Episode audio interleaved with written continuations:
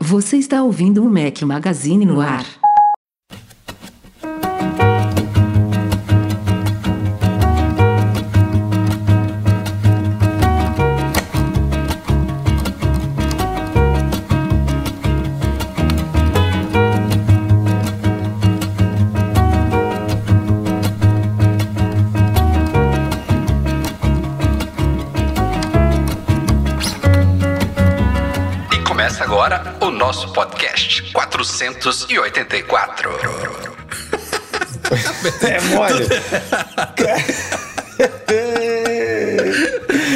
Ó, Fala, isso aí é tipo, dar, é tipo dar um, um brinquedinho novo pra uma criança, tá vendo? Não, vai ter vídeo sobre isso, essa confusão doida aqui. Não sei nem como é que o Edu vai editar isso daqui, mas começamos o nosso podcast 484. Sejam muito bem-vindos. Bom dia, boa tarde, boa noite, boa madrugada a todos. Fala aqui seu host, Rafael Fishman. Fala, Edu, beleza? Grande Rafa, que isso, começamos em grande estilo, como você falou, não sei como o Edu vai arrumar essa bagunça aí, mas pra quem tá acompanhando ao vivo aqui com a gente, o Rafael tá com, sabe aqueles brinquedinhos de criança que você aperta um botão e ele fica fazendo vários barulhinhos, sabe?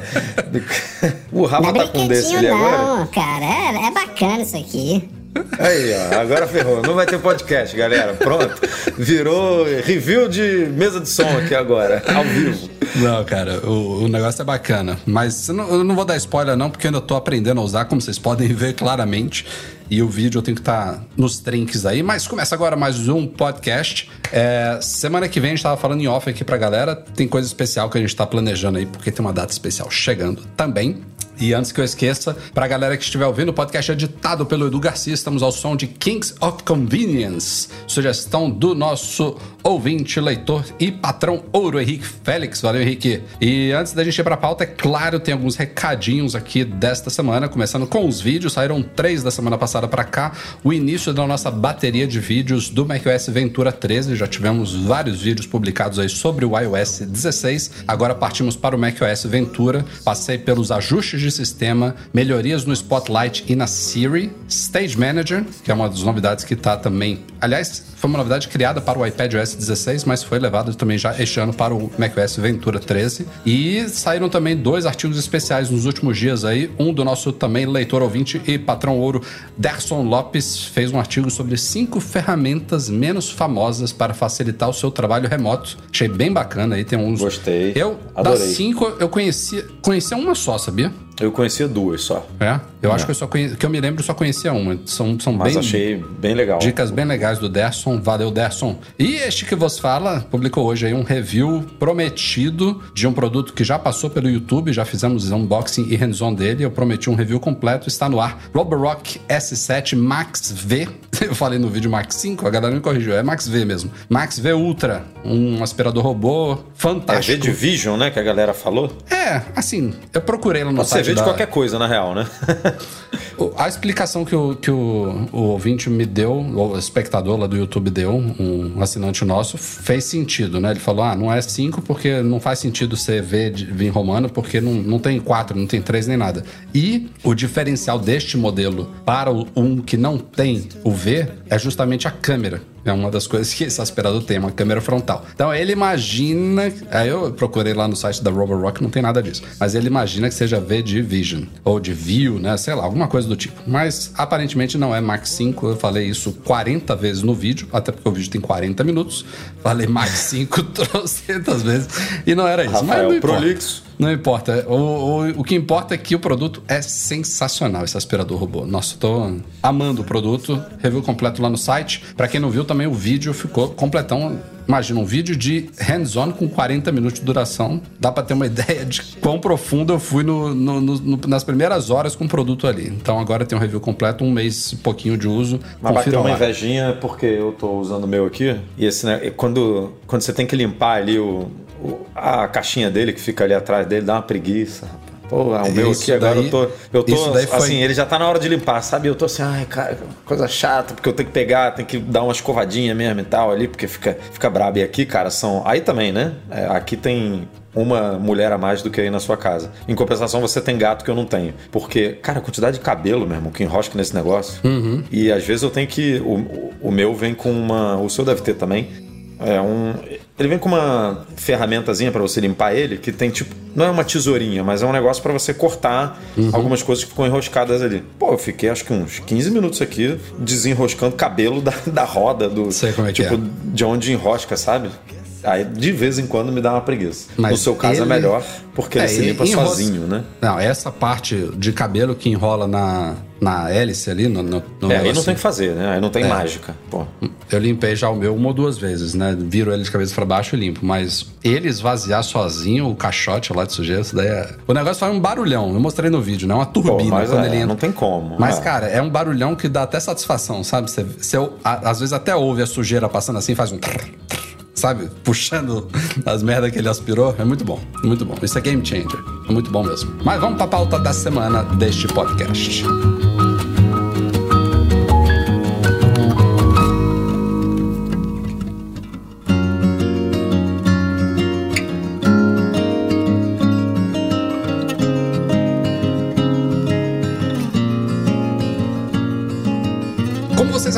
Acompanharam conosco em 2019, se não me falha a memória, Johnny Ive deu. Não foi adeus ainda, foi um tchauzinho à Apple, né? Ele deixou o posto de diretor de design, de chefão de design da Apple, e saiu da empresa, do dia a dia da empresa, para fundar uma, uma outra empresa chamada Love From, com um amigo dele, o Mark Newson. E foi uma saída que não foi tão traumática assim, por alguns motivos. Primeiro, porque ele já ele já ele já estava aos poucos preparando essa saída. Ele já não estava tão presente. Ele já tinha, eu acho que, deixado de aparecer em alguns daqueles vídeos tradicionais com narração dele. Não, diziam que ele já não estava mais envolvido com produtos, né? Que ele estava mais envolvido com o Apple Park, né? O projeto Na- lá do, do Apple é, Park, né? na- no redesenho das lojas, né? Que as, todas as lojas da Apple passaram por um grande redesenho, tipo, tem passado, né? E foi ele com a Angela que desenhou esse novo conceito de loja. Ele estava mais já, assim, ah, cansei de fazer né, iPhone, Mac, tudo mais, quero outras coisas para minha vida. Mas a galera, não, fica mais um pouquinho aqui e tal. Ele tá bom, vamos ver.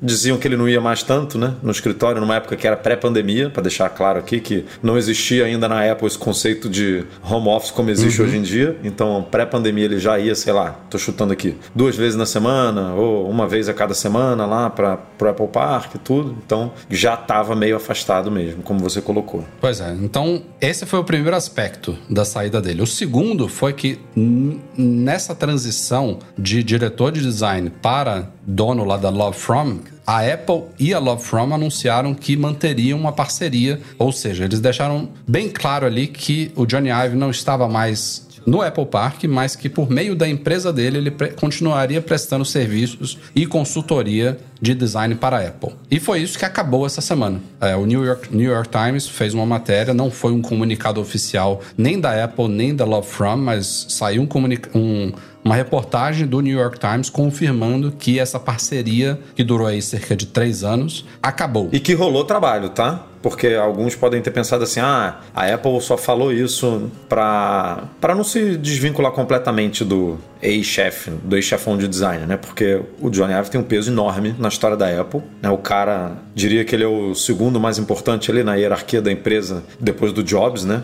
Assim, a Apple é o que é muito hoje por causa dele. Ele estava lá no ressurgimento da empresa, né? Com o iMac, o icônico iMac foi ele que, é, que chefiou, né? Ele que criou o design, iPod, iPhone, enfim, o cara tava lá presente. Não, a, a- marca dele na história da Apple é inegável. É. Goste você ou não dele, discorde você ou não das últimas coisas que ele teve forte influência. Aliás, boa parte das críticas das últimas, sei lá, bota aí os 10, 15 anos de produtos da Apple de ficarem super finos, de perderem portas, de até teclado borboleta, boa parte dessas coisas foram também culpa dele. Mas isso, nada disso tira o mérito de tudo que ele construiu de bom e do quão fantástico de designer que ele é. é mais... e, aí, e aí eu penso dessa forma, né? Que até para Apple não dar um baque na galera, falando perdemos o nosso, né?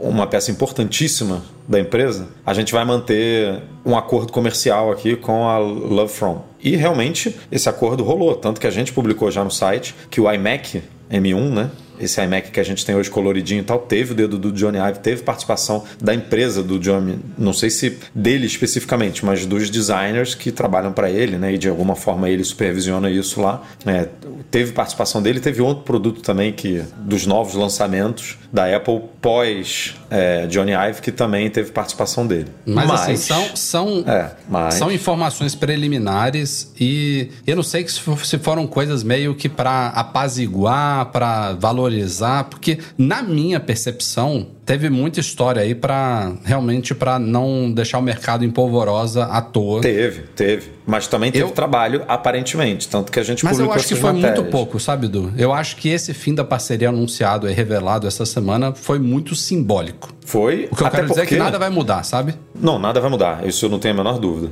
Nada vai mudar. Agora, lembra que, assim, ele estava muito envolvido, principalmente com o, o headset de realidade aumentada, né? Que ele teria dado a, o norte né, do projeto de que ele deveria se parecer com óculos e tudo mais lá no futuro, naquela, naquele segundo produto, e também focado em games e tudo. E o Apple Car também, que foi ele que. É, inclusive, a gente publicou uma matéria nessa semana ou na semana passada, não lembro, é, que tinha uma discussão de como poderia ser esse Apple Car, né? Que é uhum. um conceito completamente novo, que, porque não, não teria volante, não teria pedal e nada. E o Johnny Ive acha que tinha que ser, tinha que ser um conceito muito futurista, né? Muito focado nisso, e que hoje, aparentemente, o conceito que está rolando lá dentro, o protótipo, não é assim, seria mais parecido com um New Beetle, um Fusca, não sei o quê, e que o, o Johnny Ive ainda aparentemente teria algum tipo de envolvimento também com, com esse projeto. Então, isso que você está falando é emblemático por um lado, né? Porque parece que cortou mesmo os laços agora, e cortou porque também não parece que foi uma parada muito suave, né?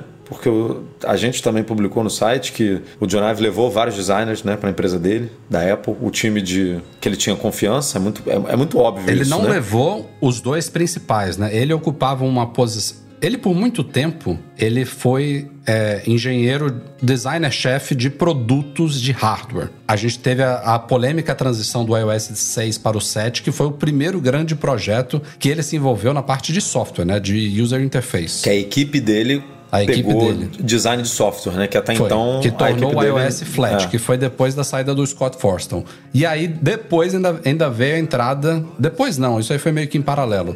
Eles também se começaram a se envolver com arquitetura, né? Não só do Apple Park em si, mas das lojas da Apple em si. Então, os caras, tipo, saíram de criar Macs e iPhones e iPods para desenvolver software também e depois a arquitetura de lojas e do próprio da própria espaçonave lá de Cupertino. Então, teve, tem duas pessoas que eram o braço esquerdo e direito do Ive lá, que é o Alan Dye e a Evans Hanke, eles eles estavam imediatamente abaixo do Ive no time de design. Esses dois, desde que o Ive saiu, eles foram nomeados Agora eu já não me lembro exatamente como é que é o cargo. Ah, chefão mas... de design. não, então, um é, um é mais focado em hardware, ah, outro é mais focado é, em os, software. Os dois são chefões de o design, cada um o na sua comandava área, né? tudo, e aí um era o braço direito e outro esquerdo, e esses dois continuam lá, firme e fortes. Mas ele levou outras pessoas do time. É. E curiosamente respondem ao é, diretor ao de operações, Williams, né? né? Ao John, é, diretor John de operações, que não é uma coisa muito comum, né? O de, normalmente, sei lá, responde ao, ou ao CEO ou a uma área mais. Mas a gente sabe que o Tim Cook não é um, um product guy como era o Steve Jobs, né? Ele é um. É, mas, é, mas, e, mas, é engraçado que ele vem do mesmo background do John Williams, né? Um cara de operação mas normalmente o, o, não é esse cara. O John Williams né? talvez ele tenha uma pegada mais de produto que o, que o Tim Cook. Não quer dizer que é. ele, ele sendo um bom diretor de operações, tal como o Tim Cook era, ele tem que ter o mesmo perfil. Não, isso é de os... pessoa. Isso é. é perfil da pessoa. Tanto é que o Jobs era um cara muito mais de produto do que um executivo. Exato. Como como, como o Tim Cook é, né? Um executivo mais com, completo no sentido de, das habilidades de que um CEO precisa ter, né? O, o Job era fantástico na, né, no desenvolvimento de produto e tal. Ele era muito mais um, um sei lá, um chefão de protótipo, um chefão, um chefão de design, Jobs, que ele gostava muito disso, né? O Jobs, se não tivesse pego, ficado doente e tivesse morrido, talvez ele poderia em um determinado momento, descer o posto de CEO, passar para o próprio Tim Cook e continuar como, tipo, é, o, É, o- chefe de continuar produto, sendo o cara mais É, importante. É, e- e chefão inventar um cargo pra ele. Chefão É, da eu- porra toda. Chefão de produto. Menos E aí todo mundo responde pra ele. com as tarefas de direção executiva da empresa. Que o Tim Cook faz maravilhosamente bem, muito melhor do que o Jobs fazia, por sinal. É isso. é. Mas- E aí os dois ali em pé de igualdade para discutir alguma coisa e tal. A Exato. gente sabe que lá dentro o Jobs teria muito mais nome, né? Muito mais peso nessa decisão. Mas Aliás, não é, não é a Netflix, a Netflix tem dois CEOs? tem. Ah, tem. Algumas empresas trabalham dessa forma. É, Ó, levei correção aqui em- ao vivo, viu? É o Jeff Williams, não é John Williams. John Williams é o compositor de Hollywood. É, Jeff, eu nem, eu nem percebi esse erro. Se- Valeu, senão eu teria te corrigido também. Valeu, Pedro. Mas. É, não, só, foi só uma curiosidade isso do, do Jeff Williams. Mas a coisa do dele. Ele realmente, esses dois chefões de design permaneceram na empresa, mas teve essa treta de que ele levou pelo menos quatro, pelo menos que se sabe, quatro designers ou, ou pessoas muito importantes da equipe de design para a empresa dele, o que é, de novo, comum. Os caras trabalhavam juntos há, sei lá, vou chutar aqui, 20 anos, e aí de repente o chefão sai da empresa. É comum um cara, uma galera ir com ele. sim, sim. Tem, tem gente que admira muito mais o Johnny Ive do que a própria Apple, né? Que trabalhava com ele. Então é normal isso, mas não deixa de criar um mal-estar, principalmente com outros executivos da Apple que permanecem na empresa, né? Porque, meu amigo, é, isso tem que ser bem negociado, né? Numa possível saída, mas em compensação você não pode deixar. Tem que ser bem negociado, mas você não pode é, impedir quem que, o, que, o, que a pessoa saia da empresa e receba uma proposta melhor, porque senão isso é, né, é anticoncorrência, é monopólio, sei lá como é que é o nome disso. É, é ilegal, de, de certa forma. Então, assim, não, é, é uma linha tênue ali que a Apple não pode cruzar e que com certeza causou algum atrito que deve ter ajudado aí nessa, nesse, nesse corte aí desse, dessa parceria. Mas é isso. Na prática, acho que absolutamente nada. Eu, eu, eu ia quase falei aqui, na prática pouca coisa muda. Eu acho que nada muda agora. A Apple já, há alguns anos já, ela virou essa, essa página e está numa nova era de design que, em alguns aspectos, tirando a genialidade do Ive e a, a própria o próprio showman que era o Jobs e todas as qualidades dessa dupla que funcionou muito bem, mas tem uns aspectos dos produtos que a gente tem visto da, da Apple nos últimos dois anos, eu diria, que me agradam muito. Não, a Especialmente. gente não teria de. Eu, eu cravo aqui, cravo. A gente não teria um MacBook Pro e um MacBook Air nesse formato que a gente tem hoje se o Johnny Ive É, ainda são tivesse dois exemplos muito bons, muito bons mesmo. empresa. Não teria. E esse MacBook Pro aqui, o MacBook Air eu não posso falar, você vai poder falar a partir de amanhã, Uhum. você vai botar as mãos nele. Mas assim, esse MacBook Pro aqui tá muito próximo da perfeição de, de, de experiência que eu tive já com, né, Mac, é, com portáteis da Apple. Assim. Esse MacBook Pro tá. Hum. Demorou, assim, demorou sete anos, né? Foi do 2015 poucas para coisas- 2022. É, eu, eu diria que 2021, né? pouquíssimas coisas incomodam nele. Muito, assim, é muito pouca coisa. Tem detalhes pra mudar pra ele ficar perfeito e, cara. E eu não sei se a gente teria essa máquina, né? Essa coragem de deixar ele com esse visual. Que ele não tá mais grosso do que a versão anterior, mas ele tá com um design que parece que ele é um pouco mais grosso, né? De voltar com todas as portas, de ter um note que fez com que a tela fosse mais pra cima. Eu não sei se teria isso tudo, não dá pra saber. Agora, o que dá pra saber é que prova a, a gente muito provavelmente ter- teria essa busca por notebooks mais finos, né? É, mais, mais leves e que isso impacta, óbvio que impacta no- na forma do produto. Estávamos falando aqui em off, e eu citei aqui, estávamos respondendo aqui um superchat da galera que está ao vivo, e eu estava citando justamente da época que eu tinha um iPhone Plus, ou Plus, Plus ou Plus, ou Max, que agora eu não Se tenho você mais. estiver falando em português é plus. Se você estiver falando em inglês é plus. E em francês, Plus. Plus, plus, plus.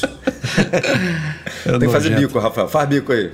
Eu não, não, não, não aprendi a falar francês ainda não. Mas, cara, a gente já sabe, já sabe, né? É rumor, mas é um rumor que é tão recorrente e confirmado por, por tantas fontes que a gente sabe, bota aspas aí, que este ano o iPhone mini vai morrer e vai dar lugar a um. A Apple vai trocar. A gente mantém o tamanho normal do meio ali de 6,1 polegadas, mas em vez de a gente ter um iPhone não Pro menor, a gente vai ter um iPhone não Pro maior. Então vamos ter neste ano dois dois modelos de cada um dos tamanhos. Dois de 6,1, dois de 6,7. Dois Pro, dois não Pro. E aí, desde que esses rumores surgiram, fala-se que a gente vai ter um iPhone 14, um iPhone 14 Max, um iPhone 14 Pro e um iPhone 14 Pro Max. Mas agora tão, já, já, já tinha rolado há um tempo e a coisa começou a aquecer aí de que a Apple poderá não chamar esse novo iPhone maior não Pro de Max, e sim trazer de volta o sufixo Plus.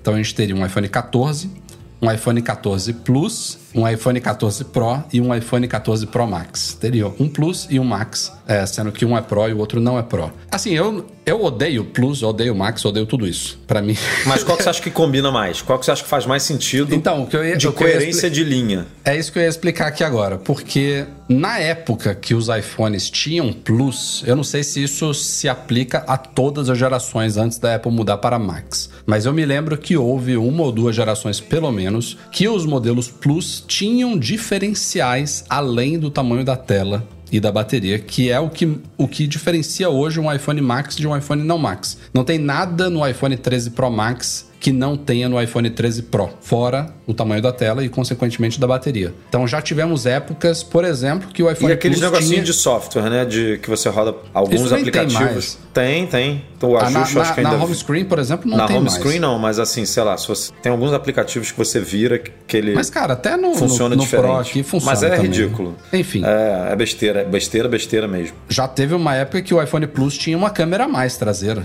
Ou tinha um sistema de estabilização ótica que o, o não Plus não tinha. Tinham diferenciais significativos que foi, inclusive, o que me obrigou, bota aspas aí também, a pegar o meu primeiro iPhone Plus. Eu, na época, achava um absurdo pegar um iPhone daquele tamanho. Qual que foi? 7? Foi no 6. No 6 que migrou. Não, 6 migrou, mas eu não peguei, eu acho que no 6. Então, você não pegou porque os dois tinham uma câmera só. Ah, é, o 6 No Plus 7 era muito Plus- parecido com o 6. No 7 a Apple colocou uma câmera a mais. Aí a gente isso. falou: "Eita, vamos ter que pegar o, vamos ter que pegar o Plus", sabe? E aí a gente migrou para esse. E fiquei e alguns foi anos, assim, né? Fiquei foi assim anos. até. Eu fui assim até o 11 Pro Max, você foi até o 10S Max. E aí no 12, eu não, acho cara, que você. eu, eu voltei pra esse tamanho agora. Eu tinha o Mas 12 no Pro 12 Max. Ah, porque no 12 tinha. No 12. a- as câmeras eram iguais, mas no 12 tinha estabilização ótica de imagem. Era isso. A câmera do 12 Pro Max tinha estabilização ótica e a do 12 Pro não. Não, Edu, não, não, não, não, não. Era? No 12 já não tinha diferenciação, cara. Tinha. Eu peguei porque eu tava acostumado com o Max, não tinha. Tinha. Tenho quase de certeza que não estabilização. tinha. de estabilização. É, não, O- eu, eu acho que não tinha e eu, achar, eu achava que desde que a Apple chama os iPhones de Max, não há diferenciação. Isso aconteceu na época do Plus, mas na época do Max, não. Não, mas o 12 tinha, não tinha diferenciação de câmera nem de nada disso. Mas de câmera que eu digo de, da, da foto, né? Eu acho que mas não o, tinha. o Max tinha uma estabilização. Eu posso estar falando besteira aqui, mas eu tenho quase toda certeza porque eu lembro de, de ter. E eu, não, e eu pulei essa geração. É, eu não tive a 12. Então. A diferença eu- eu- era do Pro para o não Pro, cara. Mas os dois Pros, o 12 Pro e o 12 Pro Max, eles eram iguais nas câmeras. Tenho quase É certeza. bom que os comentários aqui tem um falando assim, não tem diferença, o outro falando, tem sim. Abre aí, cara. Abre aí. Abre aí a página apple.com barra Pô, iPhone vai barra demorar, compare. mas calma aí, vamos lá. Mas enfim, o que eu achava que quando a Apple migrou o sufixo para Max, ela acabou com essas diferenciações. E eu, ao menos se eu tiver certo aqui no ano passado, retrasado na verdade agora, no iPhone 12 Pro Max, eu ainda peguei o Max porque eu estava acostumado com o tamanho, gostava muito da bateria. A Apple ainda estava naquele processo de melhorar a bateria dos iPhones, né? De acabar com essa, esse estigma aí de baterias ruins. Mas no ano passado, com o 13, eu resolvi pegar o tamanho menor e curti muito. Curti muito voltar para 6,1 polegadas e pretendo ficar menos que ela volte a trazer diferenciais aí para o É, ó, modelo tem maior. aqui, ó. Peguei Tem aqui. diferença? O Pro, ele tinha estabilização ótica de imagem e o 12 Pro Max tinha estabilização ótica de imagem por deslocamento de sensor. O sensor shift. Só tava É. no Max? Só tava no Max. Eu Caramba, lembro que o só o grandão disso, tinha espaço para isso. Não lembrava disso. E, e agora, pra gente ver a evolução, né? O iPhone 13, ou seja, a gente não tá falando nem no 13 Pro. O iPhone 13 já tem esse, essa estabilização ótica de imagem por deslocamento de Eles, sensor. eles, eles levaram para todos os modelos mais rápido do que o normal, né? É, Às vezes eles seguram que- mais. que tem, tem bizarro, né? Como, como em um ano você tem diferença do, nos modelos Pro e no ano seguinte todos É. da linha tem o negócio, né? Mas, cara, não então- só todos os Pro. Essa explicação que eu ia dar Cara, eu lembro de você, versus- eu lembro de você optando pelo Max. Por causa Por, disso. conta, por conta Não disso, lembrava. por conta do site que a gente usa Sim, sim, muito sim. aqui o iPhone profissionalmente para tirar foto, para filmar para o site também. E aí falou, pô, isso faz uma diferença danada, Uhum. né? Porque o sensor shift é realmente a estabilização. A estabilização do iPhone é muito boa, cara. Tem, tem, É né, você mesmo. mostra os vídeos para, sei lá, eu mostro para minhas primas ou minha tia. Às vezes que- parece que ele tá num gimbal. e assim, você, você compara. Enquanto você tá filmando, você fala assim: caramba, isso aqui vai ficar mega tremido, vai ficar uma bosta. Aí depois você vê o resultado e você fala: nossa, isso aqui tá. Porra, tá uma manteiga, né? Tá super suave aqui. E aí as pessoas falam: caramba, como é que você filma? Parece cinema, né? E tal. Inclusive, se você filmar no modo cinema, aí que fica bizarro mesmo, né? E aí as pessoas compram. Aliás, modo cinema este ano deve provavelmente passar a funcionar em 4K, né? Que é uma coisa que faz bastante falta no, no modo cinema atual. Mas assim, o que eu tava querendo explicar, que eu, eu ia errar, era que o Max não tinha diferenciação de recursos e o Plus sim, e pelo jeito não, não faz diferença nenhuma. Então ah, não mas tem isso eu, eu não sei se dá pra considerar uma diferenciação Dá, de dá, dá tão- sim. Dá. Tanto é, É, que eu mas é muito ele, nível. Mas é muito nível hard Ah, user, nesse sabe? caso, Edu. Nesse caso, mas. É diferente do Plus que a gente, cara, tinha uma câmera, que, que é o que a gente tem não, hoje isso foi um normal ano tinha Pro, câmera, no- em outro ano tinha uma que era estabilização ótica e a outra que não era. Era uma diferença do Plus. É, é muito parecida com agora, só que era ótica normal e agora é sensor shift. Agora, né, no do 12. Não, mas isso foi no 10, no 10, no 10S, que já Foi- era Max, né? Não, eu acho O que 8, eu acho o 8 Plus continuava com duas câmeras e o 8 com uma câmera só. mas tinha um, um deles que tinha uma estabilização ótica que o outro não tinha. Era é assim, a galera deve estar porque são muitos modelos. Não, mas o muitos 7 e o anos. 8 seguiram a mesma forma de bolo. Foi igualzinho. Tanto que não mudou visualmente. Né? O, o 7 e o 8 era, era a mesma pegada. Eu lembro que tinha um que tinha estabilização ótica em algum, alguma, alguma das câmeras. Ou era na Eu acho que era o principal ou era na 10S e o teleobjetiva. 10S. e Eu acho que era o 10S e o 10X Max que, Que, é, levou é, pro é uma 11. diferenciação muito parecida com essa do 12 Pro pro 12 Pro É, Max. que, que deve ter levado pro 11 Pro e 11 Pro Max e que deve ter continuado no, no 12. Não, o 12 foi sensor shift, foi novidade, cara. Eu não tô falando desse. Essa sensor shift veio no 12 e depois no 13 não, não, se sim, expandiu. tô falando de diferenças de estabilização. É, mas Entendeu? enfim, eu não sei por que que... É, como eu falei, eu não gosto desses sufixos. Não gosto mesmo, não gosto de nenhum dos dois. Pra mim, a gente tinha, no máximo, um, um iPhone 14 e um iPhone 14 Pro, cada um com dois tamanhos. Tal como Tá o ótimo. MacBook Pro tem dois tamanhos, 14, Tá tem três, na verdade, tem 13, 14 16. Tal como inúmeros outros produtos, a, já, já viu isso. Mas no caso do iPhone, a Apple prefere diferenciar, tem o número, que já é uma coisa diferente, e tem esses sufixos é, que são diferentes. Agora, se isso, se ela quer diferenciar a linha não Pro da Pro por meio desses sufixos, se realmente vai ter em algum deles algum recurso que justifique ela usar o Max em um e o, e o Plus em outro, eu não sei. Mas Não, eu iria de Max. Nos se eu fosse dois? a Apple. É, é, o Max tá ali para dizer que a tela é maior só. E, é- e você chamar uma tela maior de Plus e outra de Max, com- aí que você vai confundir o, o- confundir mais, né? Porque fica muito fácil de entender. 14, 14 Max, 14 Pro e 14 Pro Max. Tipo, fica bem explicativo, sabe? Eu, É, eu iria se- sim, levando em conta que esses nomes vão ser assim, porque eu iria que nem você falou, de iPhone 14 e iPhone 14 Pro, cada um com dois tamanhos, e é isso aí. Tipo, é, isso não vai acontecer, infelizmente. é, não vai. Mas é é- seria o mais correto, na minha opinião. E segundo, manter o Max, porque você mantém a coerência ali. Veremos, veremos. Vamos acompanhando isso tudo aí.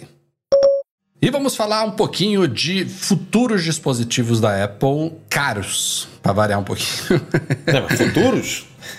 Já temos dispositivos É. caros. Lembra que a gente já tem um bom tempo que fala aqui que muito provavelmente esse ano a gente deve ver um terceiro novo Apple Watch sendo lançado. A gente deve ver o lançamento do sucessor do Series 7, que vai ser o Series 8. A gente deve ver um novo Apple Watch SE.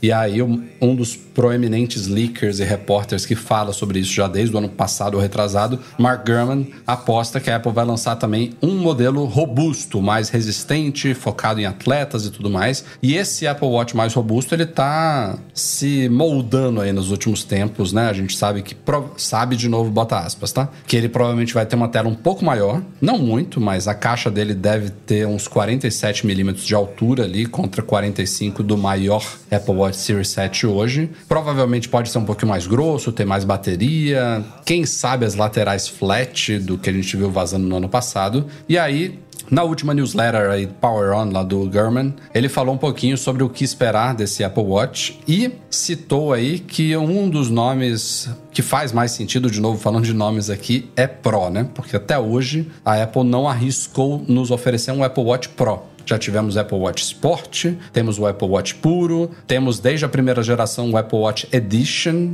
que talvez saia de linha com a chegada desse Pro, que o Edition ele passou por múltiplas transformações, né? Na primeira geração era o Apple Watch de ouro, que chegava a 10, 17 mil dólares. 150 mil reais. 150 mil reais. Hoje em dia, Cento, imagina. Não, 150 não, desculpa, 115 eu acho, né? Imagina hoje como é que seria isso. Mais de 200 pau, hein? Um Apple Watch desse. Mas ele usava ouro, depois ele passou a usar cerâmica, né? Depois passou para titânio. Ele, o Apple Watch Edition hoje em dia nem é o mais caro. Se você for olhar lá nos Estados Unidos, o Apple Watch mais caro é o Hermes. Tem umas versões lá do Apple Watch Hermes que são mais caras do que o Apple Watch Edition. Mas esse Apple Watch Pro, ele supostamente vai usar um metal mais resistente. Óbvio que não vai ser de alumínio. Falam inclusive de titânio, né? De novo. Que Falam é de novo por de isso que você- titânio. Que é o material usado pelo Apple Watch Edition Que atualmente. justificaria matar o Edition, né? No lugar dele. É, senão vai ficar muito parecido, né? Mas o que mais desanima nessa história aí, para quem tiver interessado, é a aposta do Gurman em relação a preço. Ele acha que não vai custar menos de 900, talvez passe de mil dólares. É,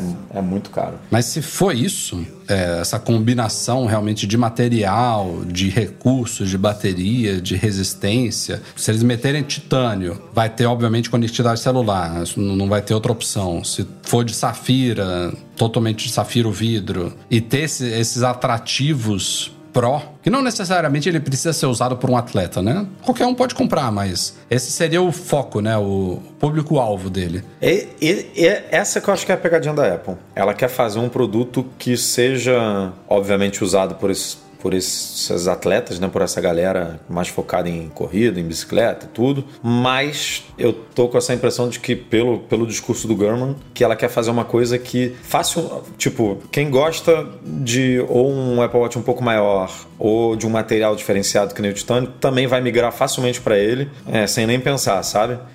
E aí me, não é que me preocupa, porque eu não sei se eu sou o público desse relógio, mas eu tava esperando uma coisa realmente focada para atletas, sabe? Uma- como a gente já discutiu aqui várias vezes no podcast. Uma, sei lá, uma pulseira emborrachada, um corpo mais resistente nessa pegada meio que Garmin de, de é, não é de borracha, mas sei lá, de um material que absorve impacto melhor, sabe? A pulseira, Uma- a pulseira esportiva atual funciona muito bem, cara. Funciona, mas aí não você pagar mil dólares, né? Não, não. faz o muito que eu quero sentido. dizer é que o problema da, da resistência atual não é a pulseira, né? A pulseira Não, já não, temos não. uma pulseira esportiva muito boa, tem a da Tá Nike ótimo. também eu, eu furadinha e tal. Eu adoro essa pulseira. Achei que. Né, O trabalho desde é mais na, na caixa mesmo, né? Na- É, a caixa que eu imaginei que a Apple fosse com, uma- com um negócio que não tivesse tanto apelo para uma pessoa que só quer uma tela maior ou um relógio com mais bateria, entendeu? Essa pessoa que quisesse um relógio assim, eu acho que ela não ia olhar para esse Apple Watch Pro e falar, putz, esse relógio é para mim, sabe? Porque ele ia ter um, uma pegada mais esportiva mesmo, um relógio mais, eu não vou dizer mais simples, só porque é de borracha, mas uma coisa mais, assim,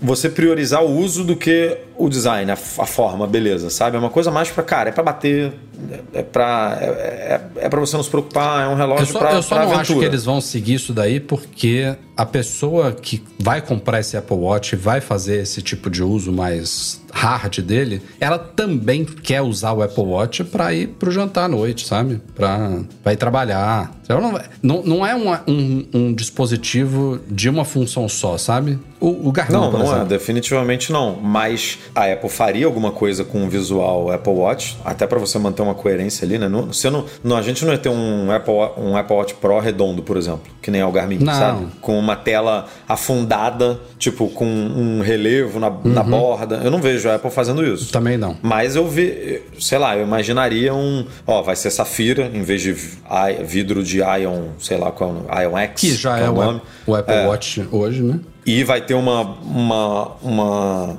estrutura ali de algum material que é menos propenso a arranhão, porque você vai bater mais, que é mais resistente, que não vai amassar tanto, talvez mais flexível. E aí eu Esse, sei. esse aí é- design flat que, nas- que vazou no ano passado corresponde um pouco com isso. Acho que ele torna ele mais resistente também. Aí é, é papel da Apple, né? Não é nosso pensar aqui em como ser. Mas eu, eu imaginaria alguma coisa nessa linha, que o cara olhasse e reconhecesse que é um Apple Watch, que ele poderia continuar usando à noite, por exemplo, botando uma outra pulseira, uma pulseira mais legalzinha e tal, mas que teria uma. Uma linguagem igual, mas diferente, sabe? O que os rumores estão apontando é que a gente vai ter um Apple Watch Edition, como a gente tem hoje, de titânio, só que um pouco maior, para você ter um pouco mais de bateria, porque essa galera que faz triatlo e não sei o que precisa de mais bateria. Então a Apple falou assim: eu vou simplesmente crescer esse negócio aqui para 47 milímetros, por exemplo, para ter uma bateria maior e aguentar uma prova de 8 horas, 10 horas, 12 horas, sei lá, 14 horas, para justificar isso. E vou meter um preço de mil dólares aqui porque, porque ele é maior, sabe? E porque ele é focado em pessoas que. Você sabe quanto é que custa que tem um bolso um, pouco Garmin mais fundo. top? Não sei, cara. Mas assim, o Garmin tem, é, tem vários níveis, né? Eu conheço pessoas que o próprio Michel escreveu sobre quando ele comparou Garmin com Apple Watch, ele não, eu acho que ele não pegou o Garmin topo de linha. Porque o Garmin topo de linha, por exemplo, ele tem recarga solar, sabe? Tem gente que, ah, não quero. Pô, eu vou lá e a bateria da parada dura uma semana. Pra que, que eu preciso de recarga solar? Eu vou lá, espeto no, no, no carregador uma vez por semana, tá ótimo, não preciso. E eu diria que é na faixa aí do Apple Watch, sabe? Tem, tem, sei lá, a partir de 300 dólares, indo até muito caro, sabe? Até um Edition, assim, até um mais caro. Mas um eu queria saber se, bom. ele- se eles se eles estão chutando o pau da barraca, tipo, se vai ser. É, a gente se, pode se ver eles- aqui, ó, se esse. Apple Watch Pro custar mil, vamos, vamos arredondar em mil ali, ele, ele tá ficando equiparado a um Garmin top, tá ficando abaixo ou tá ficando muito acima, sabe? Ó, pelo que eu tô vendo aqui, o mais barato que eu achei aqui na página da Garmin custa 350 dólares, que é bem ok ali com, com o que o Apple Watch custa, né? Certo? Mais barato do- da linha que. Porque tem uma linha aqui Vivo Active que eu não vou. Que eu não vou, que eu não vou entrar na jogada porque não é um para atleta assim, sabe? Hum. A gente até comentou esse lançamento no site, mas ele é mais básico, digamos assim. Tá. Ele é um concorrente mais para aquelas pulseiras fitness, sabe?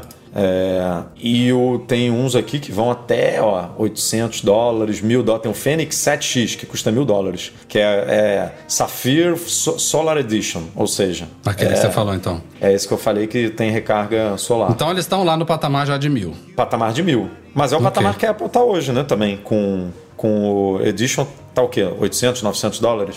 Sim, mas é, eu tô dizendo que são públicos-alvo muito diferentes, entendeu? A galera que, que compra um smartwatch, como o Apple Watch, para se exercitar. Primeiro que os, os profissionais não usam o Apple Watch, né? A Apple quer entrar nesse mercado, mas esse mercado não era, é, não era preenchido por ela com o Apple Watch Edition. Ele vai ser supostamente preenchido com o Apple Watch Pro, vamos chamar assim, que é diferente, né? Você não tá pagando por glamour, você não tá pagando por um material premium ali e tendo exatamente, exatamente a mesma experiência que o cara que pagou um terço no Apple Watch é, antes Sport, né? Agora de alumínio, tem. Eu, com meu Apple Watch de alumínio aqui, eu tenho exatamente a experiência de alguém com um Apple Watch top de linha lá, Edition ou Hermes. Esse caso vai ser um pouquinho diferente. No mínimo, no mínimo, você tem uma tela maior para alguma coisa, mas principalmente mais bateria, e eu não sei se ele vai ter, quem sabe até. Aí já não tem rumor disso, né? Mas poderia ter sensor diferente e tal, mas tudo indica que o Series 8, a linha Series 8 como um toda,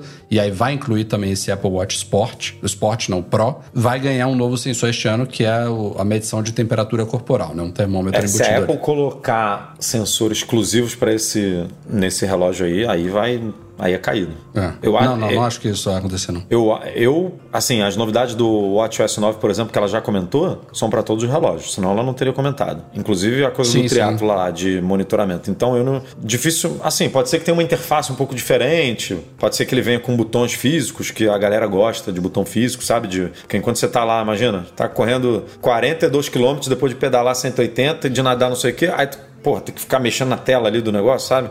Com a mão toda suada, todo, todo molhado, não tem como. Então pode ser que. Só que eu- é isso que eu tô falando, eu não vejo a Apple mudando o visual. Eu vejo a Apple, ela vai fazer uma escadinha, sabe? De tamanho. Isso eu, eu, eu tenho um pouquinho minhas dúvidas. Eu ainda. Eu tô falando desse visual flat e tal ali, acreditando que aquele vazamento do ano passado vai se concretizar, mas eu não me surpreenderia se o Apple Watch Series 8 fosse exatamente como a gente tem hoje no Series 7 e o Pro fosse aquele design diferente. Eu não me surpreenderia. Mas aquele design ele é muito baseado no atual, sabe? Ele não tem botões diferentes. Não, É, botões diferentes não. É, não vai ser Apple circular, nem nada do tipo. Ele vai ser mais rugged, né? Como Meu, o falou. resumindo aqui minha opinião, a Apple não vai lançar um concorrente pro Garmin topo de linha, sabe? Ela vai lançar um, um, um Apple Watch Pro que vai pegar uma galera que, que é mais, bota muitas aspas aí nesse profissional, que, que leva um pouco mais a sério exercício, mas o cara pro mesmo, o cara que, o cara que é competidor, que, que faz isso por, sabe? Que, que levanta da cama todo dia e tal, blá, blá, o cara vai continuar usando o Garmin. É possível. Eu acho. Ela vai pegar uma, uma galerinha que não é pró, pró, pró, mas pode estar se dedicando de uma forma um pouco mais séria a esportes assim. Ela pode pegar a galera que quer uma tela maior. Ela pode pegar a galera que quer mais bateria, até para fazer monitoramento de sono. Ela pode pegar uma galera que quer sempre o melhor do melhor. Breno Masi.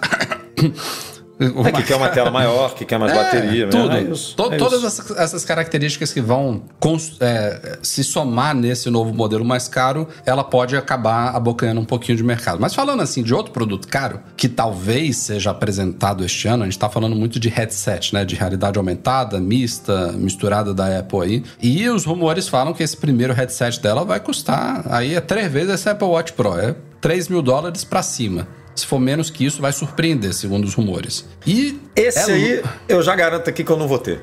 É, é. Já, já, já entrou na fase aqui Esse, de não vou esse ter. daí eu espero ter oportunidade de brincar, de experimentar. Porra, mais caro não do que o também- MacBook Pro, que é a minha ferramenta de trabalho, cara. Eu, eu- esse negócio, eu não vou trabalhar num negócio desse. Pelo menos não me imagino trabalhando num negócio desse. Não vou pagar 3 mil dólares num. Não, a, a boa notícia, Eduardo Marques, é que já começa a se falar da segunda geração de um produto que não existe ainda, que não foi pré-anunciado, que não tem sneak peek, não tem nada. Já, e assim, não é um falando, não, é alguns de fornecedor de tela, de não sei o quê, e agora Mintico falou sobre a possibilidade de ele custar bem menos. O que, pô, grandes descobertas, né? Que um, uma segunda geração de um produto desse, assim, poderá custar bem menos do que a primeira, né? Seja porque vai ter um modelo mais acessível, seja por tecnologias que estão barateando, seja por já não ser mais um já, já não ser mais um dispositivo de estreia totalmente no mercado. O projeto inicial meio que já foi pago pelos early adopters da primeira geração, mas já começa a se falar, então pra galera que consegue se segurar aí a onda, que a segunda geração de um headset da Apple deve, deve vir pelo menos com uma versão mais barata.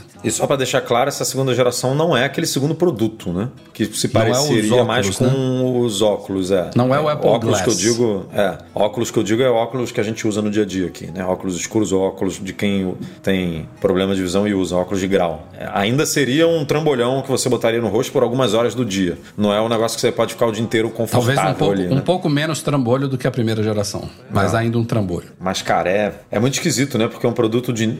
Por ser um produto de nicho, faz sentido ele custar muito caro. Mas a, e aí a, a gente já discutiu isso aqui algumas vezes também. A Apple, ela não é. Ela pode parecer uma empresa de nicho, mas ela não é, né? Os produtos dela são muito mainstream, cara. né?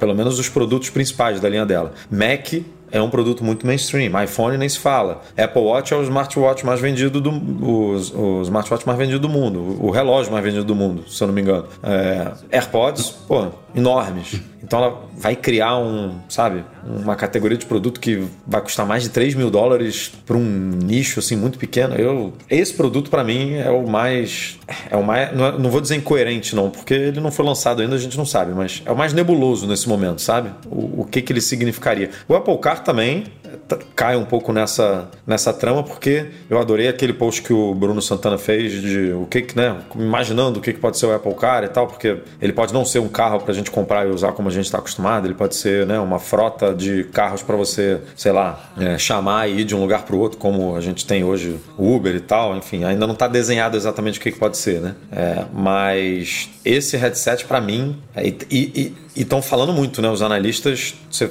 como você falou, o Mintico falou que ele tem tudo para realmente chegar chutando a porta do mercado, que vai impactar muito esse mercado, que depois do lançamento do headset da Apple, a Meta e outras empresas vão ter que repensar o, o projeto que eles têm, porque a Apple vai chegar com tudo. E assim, eu ainda não vi um argumento, sabe? É, esse evento eu quero ver assim, eu, esse evento, eu tô esperando esse evento, sabe? Para ver qual vai ser o discurso de venda da Apple para esse produto, porque eu, realmente eu não consigo imaginar, cara, o porquê que esse produto vai fazer tanto sucesso, porquê que a gente já tá falando da segunda geração dele antes da primeira ser lançada, sabe? Vamos ver. A Apple tinha prometido na WWDC lançar as primeiras versões betas públicas dos novos sistemas em julho e assim foi cumprido. É, logo depois da liberação das terceiras betas para desenvolvedores do iOS 16, do iPadOS 16, do macOS Ventura 13, WatchOS 9 e tvOS 16, saíram aí as primeiras betas públicas que obviamente equivalem às terceiras betas para developers. Inclusive saiu uma nova compilação, uma nova terceira versão beta do iOS e do iPadOS mesmo, né? Pra fazer e do um macOS. Desse. Loucura, né? Deixou eles equiparados ali com a versão beta pública, mas isso significa que quem quiser agora se aventurar em betas pode ir em beta.apple.com, não precisa ser mais desenvolvedor para participar dos testes. Mas vale lembrar que ainda estamos em julho. Tem no mínimo dois meses ainda até o lançamento final desses sistemas. Tem muita beta pela frente, tem muita coisa ainda para ser corrigida, muita coisa para ser aparada e uma coisa que eu sempre lembro aqui, tem uma boa parte dessa história toda, dessas chegadas de novas versões de sistemas da Apple, que independe da evolução do sistema em si, depende de aplicativos que precisam desse tempo para serem adaptados e muitos deles só recebem atualizações na semana do lançamento dos sistemas. Então, pode ser. Porque a galera também está testando os seus apps, né? Exatamente. A compatibilidade com o iOS 16. E você provavelmente não tem acesso à beta, por exemplo, Test aqui do, do, do aplicativo do seu banco, que é um aplicativo chatíssimo que normalmente quebra e você fica na mão. E assim, tem, tem gente que fica compartilhando, né? Tem gente que pergunta agora, ah, como é que tá aí a beta 3? O aplicativo do banco X está funcionando? Tá, mas pode ser que na beta 4 ele quebre. Então, migrar um dispositivo principal para beta, a gente nunca recomendou e continua não, não recomendando. E, como eu falei, tem altos e baixos. Às vezes a própria Apple corrige algumas coisas numa beta que depois quebra na outra, que vai corrigir de novo na outra. E, enquanto isso, em paralelo, os desenvolvedores estão trabalhando em novas versões. Então, se você quiser se aventurar, aventure-se. Já temos beta pública, é uma coisa oficial, é apoiada pela Apple, mas é uma fase que é destinada a você colaborar, a você enviar feedbacks, a você fazer report de bugs, abrir lá tickets e tudo mais para ajudar no desenvolvimento. Não é destinado a você instalar de uma forma antecipada, não é um acesso preliminar assim, ó, você foi premiado aqui para ter acesso antecipado ao sistema, não. Prepare-se para problemas. É normalíssimo que a bateria dure menos, porque tem uma série de coisas que estão ativadas nesses sistemas betas para monitoramento e ajudar também.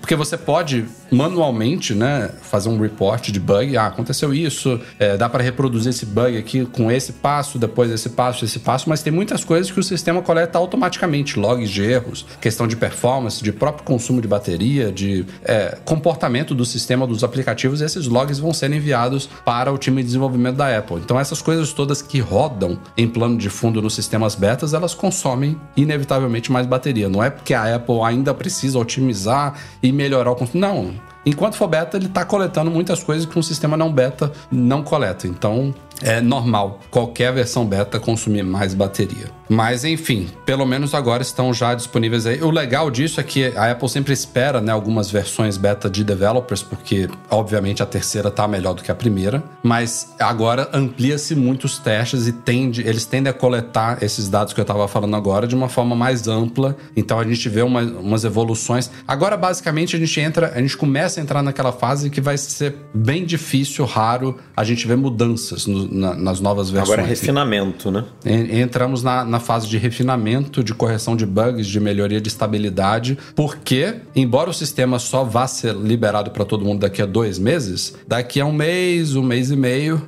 ele já tem que estar tá finalizado ali para ser instalado nos iPhones, por exemplo, que vão ser anunciados e vão vir com esse sistema. Então, a Apple agora começa a pisar ah, no mas acelerador. a Apple já abriu de mão, né? A Apple já Você tira da caixa, já tem a Já tem um ponto update, 1 ali. né? Já tem o ponto 1 ali para A Apple já, já manda você atualizar antes mesmo de ligar o bichinho, porque sabe que, pô, não, é, é- hoje em dia, esses prazos de software é muito corrido, né? Você um mês antes já tá com o, sistema redondinho. Ela fica trabalhando até as vésperas ali do, do negócio, né? Então. Mas pelo menos tá é fácil, né? Atualizar. O iPhone, principalmente, é, é, é bem mais tranquilo hoje em dia. É um update simples. Demora um pouquinho ali, mas não demora tanto por exemplo, quanto do macOS, né? O do macOS, pô, a gente precisa parar de trabalhar aqui, tipo, tem que ser à noite ou de madrugada para atualizar, porque o negócio. iPhone não, você faz aqui em 10 minutos ele atualizou. O do Mac às vezes demora meia hora e tal. Então, é, já a Apple tá ajudando nesse quesito. Agora, eu, particularmente, tô, mais, tô, tô mais ansioso para chegar logo essas versões que estão em release candidate aí do, do- dos sistemas atuais, porque eu tô com uns bugs aqui no meu Mac. Quero, quero ver se a Apple consegue resolver do que pro Ventura, porque.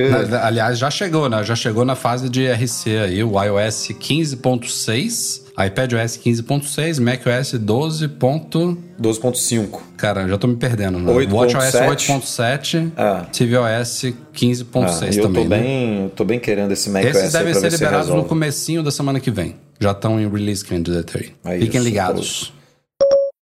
A gente cobre muita coisa sobre o Apple TV Plus lá no site, mas ainda do serviço de streaming de vídeo da Apple, da Apple não, né? O serviço de streaming de vídeo eh, como um todo, ele é claramente um dos que tem um menor acervo, né? Um dos mais recentes, se não for o, o, o, o caçulinha né? do serviço de streaming de vídeo. Dos Mas grandes uma deve coisa- ser mesmo, né? é, eu acho que sim. Mas uma coisa que, que a Apple tem apostado desde o começo e desde o primeiro ano se mostrou verdadeira é a qualidade das produções. Não que qualquer coisa que você vá assistir no Apple TV Plus seja top do top, memorável, nada disso. Eu já, já vi coisas lá que eu não curti. Mas assim, via de regra, as produções são Qual muito bacanas. Não curtiu mesmo? Foi o do Foi do Spielberg, Steven Spielberg, cara. né? É. Como é o nome? Animais Fantásticos? Acho que é isso. Não sei, não, não lembro. Não, não é. Animais Fantásticos, não. Histórias Selvagens. Você tá achando que é ditado esse negócio aí? De, Esqueci que, que nem você não consegue acertar um? Histórias sensacionais. Esqueci. Amazing. Stories, né? Amazing, Stories, em é. inglês. Em português eu não É sei isso aí, como é que é. é isso né? aí. Mas assim, também, por exemplo, Si, que é outra série que tem uma galera que curtiu muito. Também ouvi alguns comentários negativos. Foundation, que era uma grande aposta. É, eu vi Tem, tem gente que curte, mas é, parece que ele não atingiu a Eu vejo porque eu vejo pô, quase tudo de, de ficção científica assim, mas, as, Mas mas não- não, não é é, aquilo não é, que- não é, ma- não é maravilhosa, não tá entre Poderia- pode- não, é, não é aquilo que tava na expectativa quando começou a Não. surgir. Não é teaser, Ted não sei. Laço, não é Ruptura, não é, nem, não é desse nível. Pois é. Tanto é que premiação, né, que você vai comentar aí, não dá nem pra, pra, pra bater de frente, né? Essas outras, com, com essas que a gente comentou aqui. Pois é. Então saíram esse- nesses últimos dias as indicações ao Emmy e também ao Hollywood Critics Association TV Awards. Foram 53 no Hollywood e 51 no Emmy. Aliás, o Emmy foi um grande salto em relação ao do ano passado. Acho que tinha sido um 30 e 34, Hum, eu acho. 34. 30 alguma coisa. É, já subiu bastante, liderou Ted Lasso, tal como no ano passado também. Dois anos seguidos aí de Ted Lasso encabeçando o Emmy, mas. O que mostra tivemos- que a segunda temporada manteve um nível. Manteve, manteve. né? Assim, que a gente fala isso as pessoas não acreditam. A gente que já assistiu, que falou, cara, a segunda temporada é tão boa. Porque se duvidou um pouco daquela história de que o cara falou que eles tinham três temporadas planejadas, né? Porque você pode planejar três temporadas, mas se a primeira temporada for ruim, não é renovado e beleza. Ok. Sim. Mas nas- depois que eles aprovaram a segunda, ele deu a entender de que poderia ser a última e tal. Aí depois aprovou a terceira, e aí agora eles estão dizendo que tem três. Então, assim, levando em consideração que tem três, provavelmente a gente vai manter o mesmo mesmo. nível, né? Vai Mas manter um nível bom. Tudo indica que ela vai acabar mesmo na terceira, né? Já, já. Ah, ela, é- ela é- eu, acho, eu acho maneiro esses, essas séries com começo, meio e fim, sabe? Não ficar enrolando só por causa de grana. Ah, claro, Óbvio claro. que grana é muito bem-vindo, os caras merecem porque são super competentes e tal. Mas, pô. Mas não tá foi bom, só vai. Ted Lasso, não. Severance, Ruptura também tive- ganhou algumas indicações. Eu fui vendo as indicações, praticamente todos os personagens foram indicados, né? Porque também É, não é e, muita e gente. Ted Lasso e Ruptura maneiro porque não é só prêmio técnico, né? Óbvio que eles têm alguns técnicos, É. mas assim, é, é prêmio de melhor série dramática, melhor comédia, melhor ator, melhor atriz, melhor ator coadjuvante, melhor atriz coadjuvante. Tipo, é, são prêmios grandes, sabe? Não é só aquele prêmio de, de encher linguiça, não. É. E além dessas duas, ainda tivemos também indicações de várias outras aí, mas aí foi uma, duas, três indicações é, de cada, mas passou bem ali pelo acervo dos últimos tempos aí, lançado pelo Apple TV Plus. Tivemos, inclusive, indicações para Morning Show, inclusive Billy Crudup também de novo. De novo, A né? Reese cara é Witherspoon. Jennifer Aniston, que foi esquecida aí. É, e ela, a segunda tempo, a segunda ou terceira, nem lembro em qual temporada a gente tá de Morning Show. Acho que é a segunda, né? Acho que já foram duas. É. A segunda deram bastante peso dramático pra ela, né? Porque é, não sei se você viu, se a galera viu, não quero Vi, dar vi, vi, spoiler sim. nem nada, mas é bem focado nela, né? Na coisa da Covid e tal, ela ali voltando e tudo. Ah, mas a, a Reese também, né? Que é a. Como é o nome dela? A Reese Wi- Witherspoon. Não, eu, eu sei o nome da atriz, tava tentando lembrar do nome da. Eu sei que a Jennifer Aniston é a Ale- Alex. A Reese, eu esqueci o nome dela na, na série, mas enfim. Ela também, em paralelo a esse foco que você falou da personagem da Jennifer Aniston, a Reese também conquista um espaço, consolida um espaço que ela. que caiu no colo dela aí na primeira temporada, sem dar spoilers também, obviamente. Mas. Boa série também, adoro Morning Show. Mas é porque já tem tanto tempo que saiu essa segunda temporada que eu já Ah. tinha até esquecido que ia entrar nas indicações de agora, né? Mas bacana. Bacana. É um. Mas é a um- Apple tem aí na carteira já, a gente estava comentando aqui de poucas séries, já tem aí, cara, duas séries pra chamar de medalhão, né? A gente já pode confirmar isso. Ruptura e Ted Lasso são dois medalhões hoje em dia já. Espero que ruptura. Ruptura tem que manter o nível, né? Na segunda. Mas é, tem que manter, mas assim, é, todo mundo vai com uma expectativa grande pra segunda. Vai ter gente que já assinou por causa de ruptura e vai continuar por vai, ou vai desassinar e depois vai voltar a assinar quando sair. São duas séries que impactam na assinatura, é isso que eu quero dizer assim. Hum. As pessoas é, já estão buscando o Apple TV Plus por conta dessas duas, sabe? Certo. Tanto que a gente compartilhou já é, audiências, inclusive no Brasil, né? Já fizemos post disso que ruptura foi na, quando ela estava ali na, no lançamento ou no final, tipo, explodiu no Brasil, né? A audiência e tudo. E Ted Lasso vem já, né? Há um tempo é, puxando essa galera. Assim, foi o primeiro carro-chefe da Apple, né? Ela hum, martelou muito Ted Lasso por isso também no marketing. Então, ela queria muito que Foundation, por exemplo, fosse uma, mas não foi, né? Essas grandes assim com, com grandes nomes ou com ou grandes produções, né? Tipo Si, que você, assim, a Apple tem algumas. né? tem umas que são para formar catálogo, que a gente sabe. Tipo, vou dar um exemplo aqui, aquela que é um, que é um nome confuso aí, que tá, tá na. Aquela comédia também, Smigol. Schmigadum, que foi, foi É. recebeu uma ou duas indicações aí agora. É, mas é, isso aí não é pra ser carro-chefe, sabe? É. Se fosse, Mi- ia ser um... Mythic Quest também. É, essas séries, é, você precisa ter catálogo, é isso. Você faz séries pra ser catálogo e você faz séries pensando em, cara, essa série aqui eu vou arrebentar mesmo. E a Apple fez, tentou algumas pra arrebentar. Óbvio que super normal não arrebentar. Cara, né? Ted Não- não, não, não foi feita pensando nisso, não. Estourou porque os caras são muito bons. Mas esse cara já era muito bom, cara, o protagonista. Ele já era um cara grande, sabe? É óbvio que ele ficou maior depois de Ted Lasso, mas ele já era um. Não foi. O, o, o Jason Sudeikis, ele tem grande mérito, mas, pô, os roteiristas e os outros personagens da série são o que compõem o sucesso que ela é. Eu diria Ele- que Ruptura deve ter sido mais surpresa pra Apple bombar do que Ted Lasso, sabe? Será? Porque Ruptura é, é o primeiro roteiro do cara. Esse cara que escreveu o roteiro do, do, do- de Ruptura é o cara, é o primeiro, primeiro roteiro do malandro. Sabia não. Primeiro projeto que ele vendeu pra Hollywood, né? Vamos, vamos falar assim. E o Ben Stiller fazendo direção de uma coisa que, sei lá, se ele. eu Acho que ele fez é, aquele filme antes, o Walter. Não, o Ben Stiller já dirigiu algumas coisas já, cara. Não, mas de. Com, com peso dramático dessa forma Ah, assim. entendi. Ele- sabe? ele é mais Que de não- comédia, que- né? É, eu acho que deve ser o, sei lá, vou chutar aqui o segundo ou terceiro projeto dele que não, não é muito puxado pra comédia, sabe? Sei lá, eu achei mais aposta, sabe? Não, É. o, o protagonista é famoso, muito famoso, né, e tal, mas você não vê nomes. Tem ele e a, aquela Patrícia. Arquette. É, não, e, tem a, Arquette, e né? tem a participação especial do, do Christopher Walken também, É, né? é, Mas ele foi bem secundário. É um, at- um Não, ator. e o cara também é bom, aquele outro também é, é- já é O pra né? caramba. O John é, Turturro. O cara já é, tem uns 4, 5 nomes ali de peso. É. Mas não tem ninguém que nem um Jason Momoa, sabe assim? Que tá na, que tá na moda, digamos assim, tão Hum. grande. Que o Si não foi esse carro-chefe. Foundation, também um mega projeto, deve ser caríssimo, cara. Cada episódio de Foundation deve ser uma fortuna. E não virou E, chave. e colocou, esqueci o nome do ator lá que fez Chernobyl, inclusive. É, também esse cara é, esse cara é, é forte monstro, também. né? Monstro. É. Enfim. Então, assim, temos dois. Tem coisas boas. É, é um, é um serviço que pra galera que tá no ecossistema Apple, pagando ali um Apple One, pô, vem, vem bem e você vai ter conteúdo bacana pra ver. O acervo tá aumentando, a gente repete aqui há anos. Ah, é pouco, é pouco, é pouco, mas você agora vai ver, já começa a ficar um número interessante aí. Não, e Além de 9,90 séries, é o mais barato, né? Eventualmente temos filmes também, né? Alguns pintando por aí. E investimento não falta, né? Toda semana. Acho que quase todos os dias a gente tem post de Apple TV Plus no site. Quase todos os dias. Então, Cara, eu diria que quase todo dia a gente tem mais de um post de Apple TV no site. É verdade. Apple TV Plus. Eu diria que tem no mínimo uns dois, três posts aí. Uma média, se a gente fizesse uma média, eu diria que tem no mínimo dois posts por dia. E eu não sei vocês, mas eu não tenho tempo pra ver tanta coisa assim. Então, pra mim, eu curtindo algumas coisas de Apple TV Plus e Netflix que ainda mantenho como assinatura, está mais do que o suficiente. Eu sei que eu perco muita coisa bacana de outros serviços, especialmente de HBO, de Amazon Prime, mas, pô, eu não tenho tempo. Não... Infelizmente, a gente tem que uma hora falar, ó, obrigado pela indicação aí. Eu, eu acredito que esse fantástico isso aí que você tá vendo, mas eu não consigo ver. Não, A gente precisa fazer três edições do MM Tour no ano pro Rafa poder botar em dia as Não dá. séries dele, sabe? Que aí com três edições, com mais uma viagenzinha Eu que ele ontem- faz pro Brasil ali eu anual, ontem- aí o cara tem viagem suficiente pra ver séries, sabe? Antes de dormir ontem eu vi o novo episódio que saiu de Better Call Saul e acabou, né? Porque é um por semana. É, pô, tô em dia. Maravilha. Mas tá vendo? Fica vendo essas séries Assim aí é da, do- da concorrência, entendeu? Aí tem que Essa vale a pena, cara. Que série fantástica. Recomendo demais. Se você viu Breaking Bad, é obrigatório. Fala que é obrigatório não, pô. Fala isso não. Fala isso não.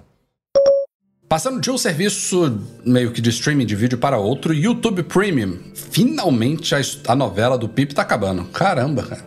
Isso daí me lembra um pouco no Bank e no Apple Pay. Porque, caramba, que loucura, né? Por que que demorou tanto? E mesmo agora, neste fim, ainda tem um porém aí que é muito esquisito dessa história. Mas, resumidamente, desde o iOS 14, que a Apple trouxe o PIP, né? O Picture in Picture para iPhones. Então, tem vários aplicativos, Apple TV Plus, por exemplo, que você pode jogar para cima ali, se você estiver assistindo alguma coisa, você joga, volta para a tela inicial e o vídeo fica ali reproduzindo no cantinho. Você pode é, redimensionar, jogar para outro lugar, enfim, PIP tradicional que a gente conhece. E a Apple oferece já a API do PIP desde o iOS 14, iOS 14 de 2020, né? 2020.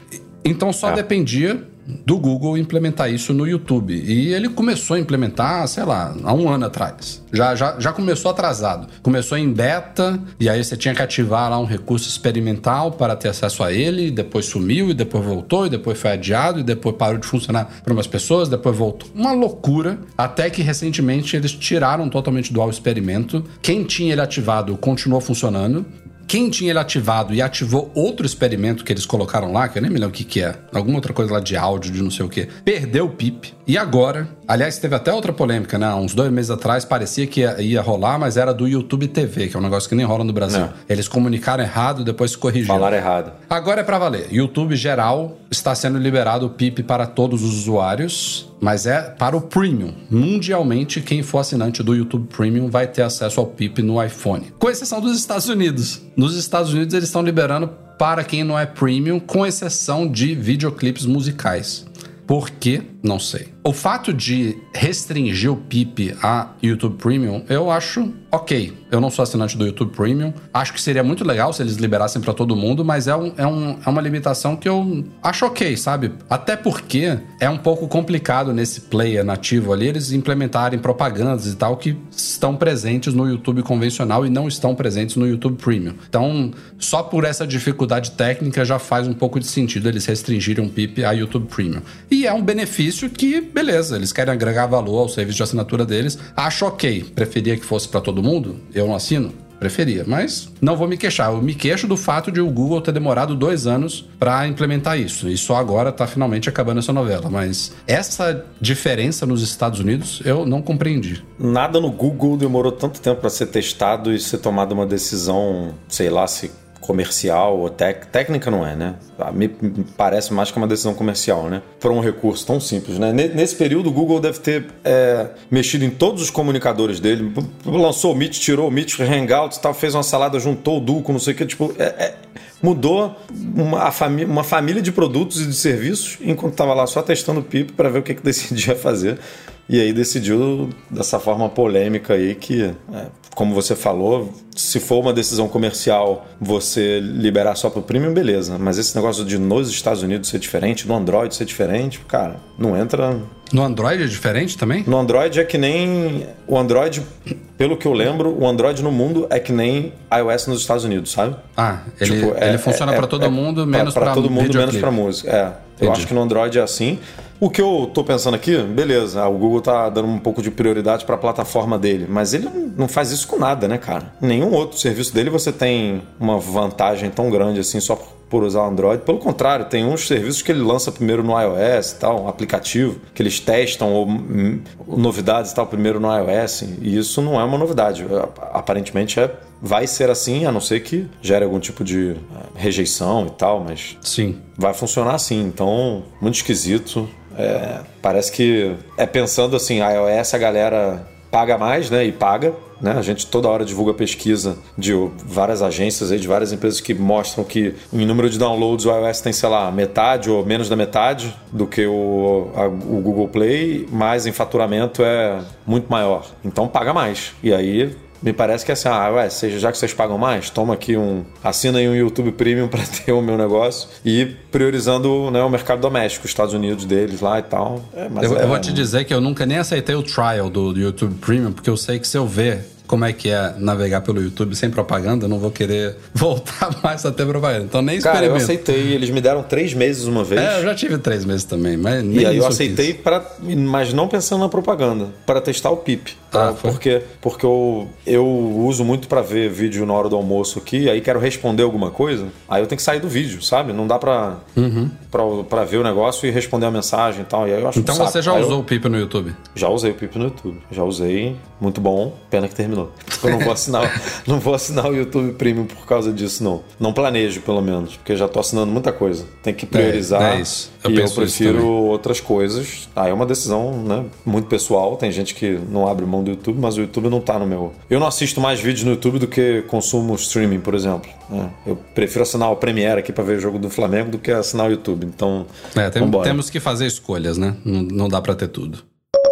Começou ontem, 13 de julho, a promoção de volta às aulas em Portugal, cá em Portugal, e também vários outros países da Europa, Oriente Médio. Cá em Portugal, é. Fala direito. Cá em Portugal.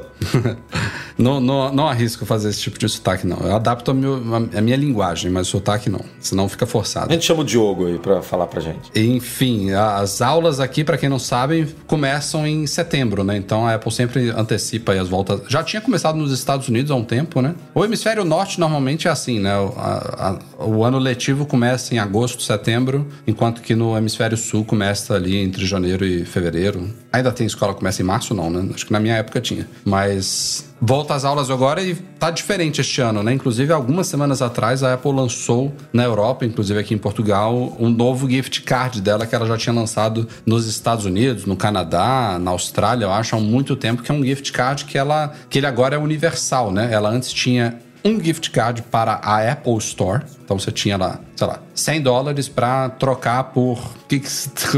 Por, por AirTag, por uma capinha para iPhone. 100 dólares para você trocar por uma paçoca da Apple, uma mariola. Basicamente, esse gift card antigo, ele funcionava só para você comprar produtos, né, online ou físico. E aí tinha um outro, outro gift card digital, que é para a App Store, para a iTunes Store, etc. E agora ela virou um gift card da Apple. Você pode usar da forma que você quiser. E isso não estava na Europa. Então, ela lançou algumas semanas atrás esse gift card e é ele que está sendo usado na promoção. É isso, Edu? É ele, exatamente. Esse novo gift card que não está disponível ainda em todos os países. No Brasil, por exemplo, a gente não tem ele ainda, mas né, em algum no momento Brasil, deve chegar. inclusive, a Apple parou de... É. Por quase um ano não tinha gift card nenhum, depois voltou. Mas voltou o antigo ainda. É, mas eles já pelo tinham menos lançado, voltou o antigo. Eles já tinham lançado o novo nos Estados Unidos, já. sumiu no Brasil e voltou o antigo. É isso aí. A gente Brasil... inclusive achou na época que eles, eles estavam justamente fazendo a transição pro novo, mas não. E esse novo pode ter algumas proteções aí contra. Porque tinha muito golpe, lembra? Que a gente até falava no site hum. de gift card e tal. Pode ser que esse novo tenha uma proteção, tenha um. Enfim, Nem tinha uma... pensado nisso tecnologia aí por trás ou uma mecânica que protege um pouco a Apple sobre isso. Mas voltando aqui à promoção, além dos descontos que você já tem por ser estudante em qualquer país que a Apple oferece, né? inclusive no Brasil, se você for estudante, você tem direito a pagar menos nos produtos da Apple. Então você já paga menos. É, nessa promoção de volta às aulas, você pode aproveitar também 20% de desconto no Apple Care.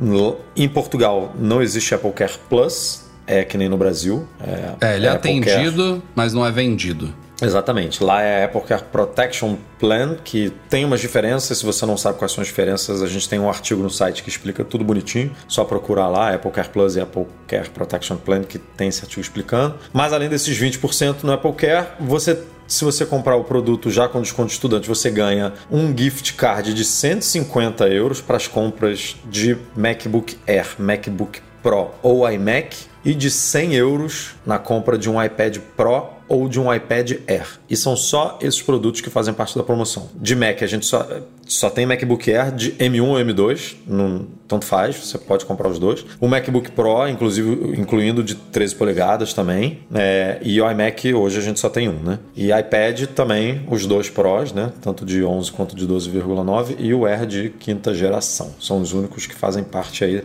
da e. E o processo de, de validação é por aquele Uni10, né? Exato, é uma plataforma eu acho que é global, né? A plataforma é. funciona em vários países e você comprova lá que você é estudante, não só estudante, você pode ser professor, é, professor pai de aluno. Se você tiver um, seu filho aí matriculado em alguma universidade, você também pode aproveitar. É, então tem algumas, vale a pena ler as regrinhas ali nos termos e condições e tal, que não é só para o aluno. É, em, tem algumas pessoas aí que podem aproveitar. E vai até. Você se lembra? Vai até o dia 20 de outubro, Rafael. Nossa! Do dia 14 longe, de julho ao dia 20 de outubro. Caramba!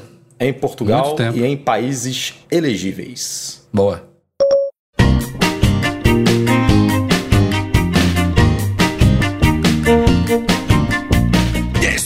Este foi o Mac Magazine no ar 484. Edu Marques, semana que vem vamos. Não vamos falhar, hein? Tem coisa especial Não, não vamos, aí, né? não vamos. Talvez, assim, já deixando aqui de antemão, para a galera que acompanha ao vivo principalmente, é, talvez a gente tenha que adaptar aí alguma coisa de horário, não sei, depende, mas com certeza faremos uma bagunça. Que tipo de bagunça? A gente ainda hum. não sabe, vamos conversar aqui internamente, mas... Temos que ver a mecânica disso daí. É, vamos fazer. Agora que o Rafa tá com essa mesa de som aí, ó, vai fazer uma bagunça aí, vai botar um monte de negocinho aí. Pô, tô vai, todo perdido vai, aqui. Vai cantar parabéns pra Xuxa aí, vai ter bolo Guaraná, muito doce pra você. Vai ter tudo aí. Não, vou, vou, até jogar mais um aqui, ó. O nosso podcast é um oferecimento dos patrões Platinum. E caiu a solução completa para consertar, proteger, comprar ou vender o seu produto Apple e Reitec Fibra, internet de qualidade. Que tal?